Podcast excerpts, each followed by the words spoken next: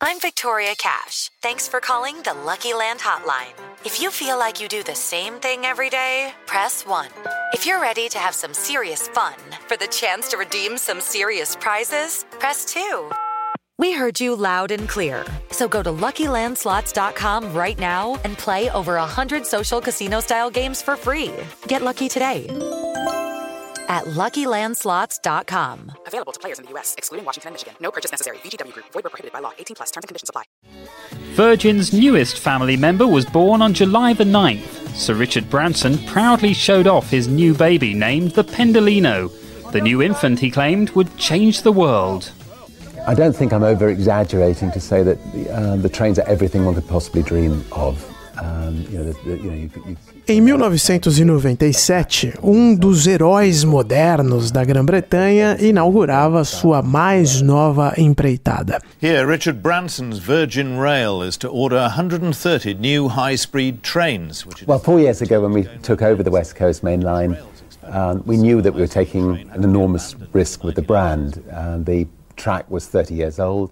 O Sir Richard Branson tomou o passo arriscado de lançar a Virgin Trains, ampliando seu portfólio de empresas que operam em diversos segmentos da economia global, desde academias de ginástica até uma agência de viagens espaciais. You know, it's something which is you know extremely important to the UK. I mean, you know, to have a to have a rail system that works and uh, to deliver to the UK a rail system that works has been um, a dream and a pledge that we've made. And and we could see that you know, we, we, that finally that we were actually going to deliver on every, everything we'd promised. Neste documentário da BBC 2 de 2001, o magnata, que é uma das vedetes de coaches, empreendedores e afins ao redor do mundo, reconhece que ter uma malha ferroviária funcional é algo que mexe com o orgulho nacional da Grã-Bretanha. Um, you know, so I think it is, it is a dream come true. Mais de 25 anos depois, a marca de Richard Branson está morta no Reino Unido. Falhar faz parte do processo, dizem os manuais básicos para os empreendedores do século XXI. Se isso for verdade, Richard Branson cumpriu essa etapa com louvor. O último trem da empresa dele, que ligou Londres a Manchester, sequer conseguiu completar a viagem. Quebrou no meio do caminho. Um fim melancólico para a empresa que prometia revolucionar a malha ferroviária do Reino Unido. Bing bong. This is Richard Branson. This train will shortly be arriving at London Euston. Be bold, be beautiful, be bound for glory. Eu sou Ulisses Neto e este é o podcast Londres Real, um programa semanal gravado direto da capital britânica. O assunto deste episódio é privatização.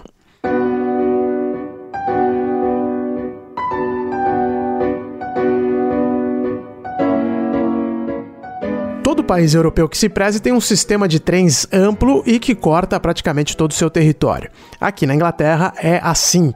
A maneira mais rápida de chegar de A a B por essas bandas é sempre de trem. Eu mesmo moro aqui há 10 anos e não me lembro quando pisei pela última vez numa rodoviária. Sim, elas também existem aqui na Europa e, para ser honesto, são uma opção bem mais em conta que os trens. Mas as viagens são muito longas e os ônibus na Inglaterra são bastante desconfortáveis. Nisso o Brasil está melhor, eu posso te garantir. A primeira opção é sempre o trem. Por exemplo, Londres e Manchester estão separadas por cerca de 320 quilômetros. De carro, essa viagem leva mais ou menos 4 horas. Detalhe: dá para chegar lá sem pagar pedágio e numa rodovia de fazer inveja, até para os paulistas, mas isso é um assunto para outro podcast. De ônibus, a viagem leva 5 horas. De trem, são apenas 2 horas. É um no-brainer, como diriam os britânicos, não tem nem o que pensar, correto? Bom, na prática não é exatamente assim.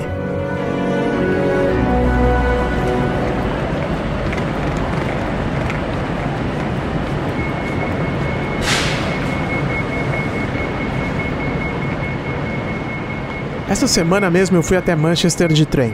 Esse som ambiente que vocês estão ouvindo é da estação Manchester Piccadilly, plataforma 6. Viajar de trem é muito conveniente pela velocidade, como eu disse, o trem alcança os 200 km por hora. Outro ponto importante é que essa viagem começa bem no centro de Londres, na estação Euston, e chega bem no centro de Manchester. Então, no final das contas, o deslocamento porta a porta é muito mais curto que viajar de ônibus ou, pior ainda, de avião. O grande problema é o custo. É difícil falar sobre um preço médio porque os valores variam muito conforme o dia e o horário.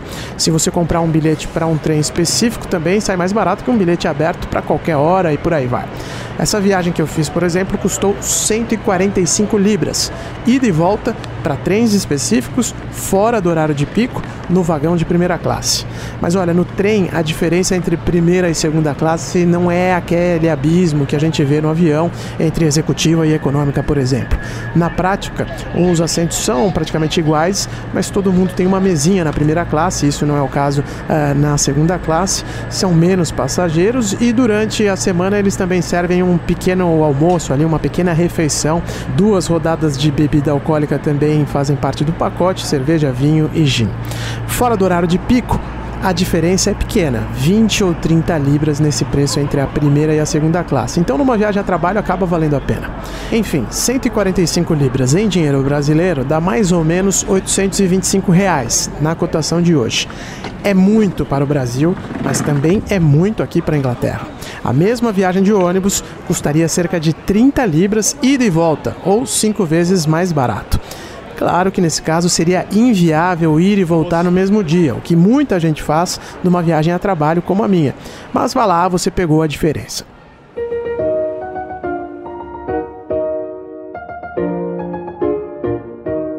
Outra questão importante é que o serviço também não é lá grandes coisas. 145 libras é o equivalente a quase 18 horas de trabalho para quem ganha o salário mínimo de Londres. Logo, seria até natural esperar um serviço à altura do cerimonial do Palácio de Buckingham nas estações de trem britânicas. Na prática, no entanto, os trens da finada Virgin eram extremamente problemáticos, para não dizer desagradáveis mesmo. Sempre com algum problema técnico, atrasos, cancelamentos e até rotas com gente sendo obrigada a viajar em pé. Isso porque a empresa do Sir Richard Branson ainda era uma das melhores aqui na Inglaterra. No final das contas, um dos temas mais quentes sendo debatidos pela sociedade britânica nos últimos anos é a restatização da malha ferroviária. Esse não é o tipo de conversa que você esperaria no país de Margaret Thatcher, eu sei, mas há um forte debate neste sentido. Algumas pesquisas chegam a indicar que 70% da população apoia o retorno das linhas de trem para as mãos do Estado. Ao contrário do que seria bastante razoável imaginar, os trens britânicos não foram vendidos pela Dama de Ferro. Thatcher deixou essa bucha para depois, e o responsável por vender o sistema para a iniciativa privada foi o sucessor dela, o também conservador John Major. Roger King. The first question to a great new Prime Minister, sir.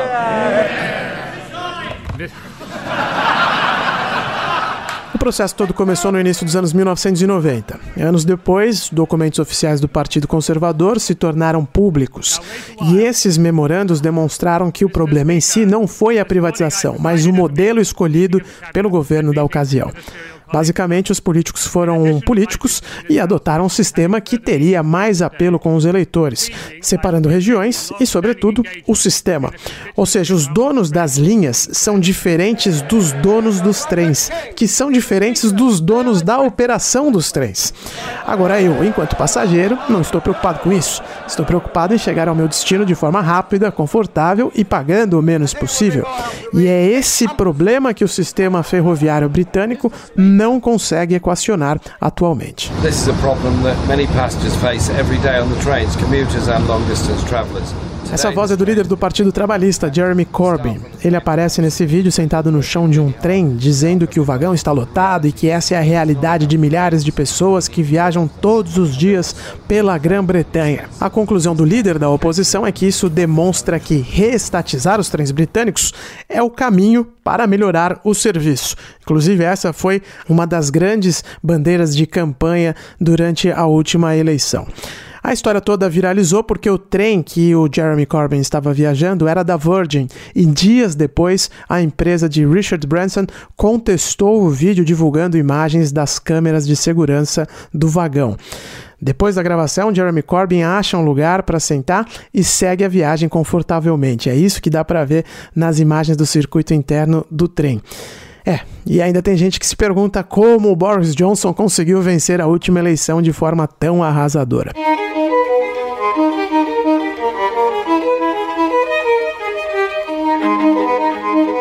Enfim, o fato é que antes da privatização de 1996, os trens britânicos também não eram lá grandes coisas. Então, voltar à operação estatal significaria exatamente o quê? O ex-secretário de Transportes dos Conservadores durante o governo Major respondeu a essa pergunta em um documentário recente do Financial Times. One of the silliest, uh, uh, most foolish uh, things they could do, apart from anything else. It would cost billions of public expenditure. There would be massive disruption for a number of years as, uh, until you got back. And where would you be going back to? You'd be going back to a, a state system of running the railways uh, which during the period that it operated in this country saw a constant decline in railway usage and a constant increase in public dissatisfaction uh, right up till the 1990s when we privatized. So that's, that's what you call dumb. Uma das coisas mais estúpidas que poderiam ser feitas. Para começo de conversa, custaria bilhões de libras aos cofres públicos. Os transtornos levariam anos para serem resolvidos nesta transição. E a gente voltaria ao que mesmo? A um sistema que, de tão ruim durante anos e anos, viu o número de usuários diminuir, enquanto o número de passageiros insatisfeitos crescia até ser privatizado. Isso é o que chamamos de idiotice.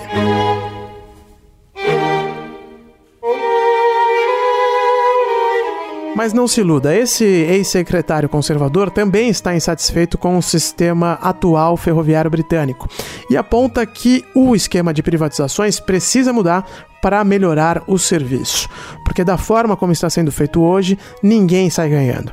As empresas são espinafradas pelos usuários todos os dias, o serviço é ruim, o governo gasta literalmente bilhões em subsídios e, surprise, surprise, no final a maior parte do sistema ainda está na mão do Estado. Só que não o Estado britânico. train manager speaking. If I could just have your attention for a moment. This service, I've been waiting to Milton Keynes to see if we could get in more time, but I've lost quite a bit of time this evening. This is due to Esse é o gerente do trem que eu peguei de volta para Londres. A chegada na estação Euston aconteceu 20 minutos depois do horário marcado. Pelas leis britânicas, se o trem atrasa mais do que 15 minutos, o passageiro tem que ser ressarcido.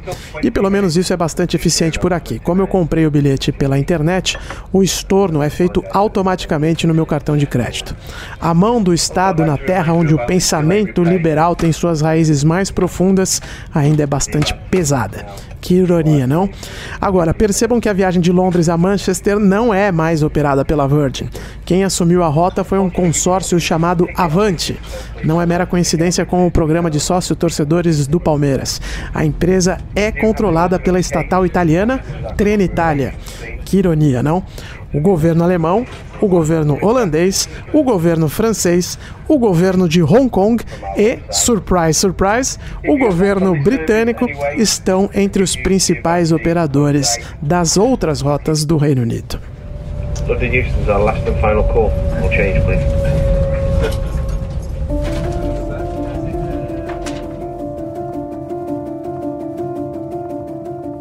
Com a vitória esmagadora de Boris Johnson na última eleição, é muito improvável que os trens britânicos voltem a ser controlados pelo Estado. Mas o próprio gabinete dele decidiu continuar investindo no sistema ferroviário.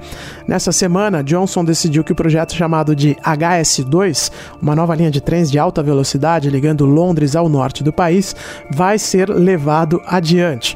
As obras já estão em andamento há vários anos, na verdade, e a conclusão total está prevista para 2040.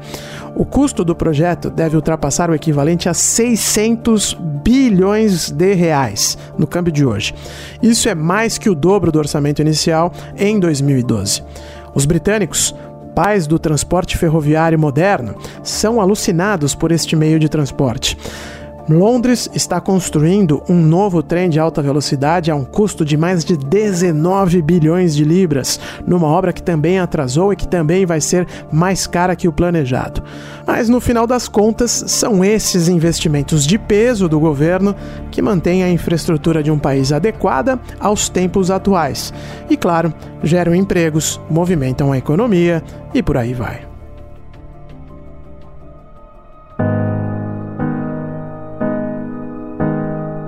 O Londres Real é um podcast semanal da Jovem Pan. Na próxima sexta-feira, eu, Ulisses Neto, volto com outro assunto. E se você quiser saber algo específico da vida aqui na ilha da dona Elizabeth Regina II, é só me mandar uma mensagem. No Twitter você me encontra no arroba Ulisses Neto e no Instagram no arroba Londres Real é a conta do nosso podcast. Abraço e até a semana que vem.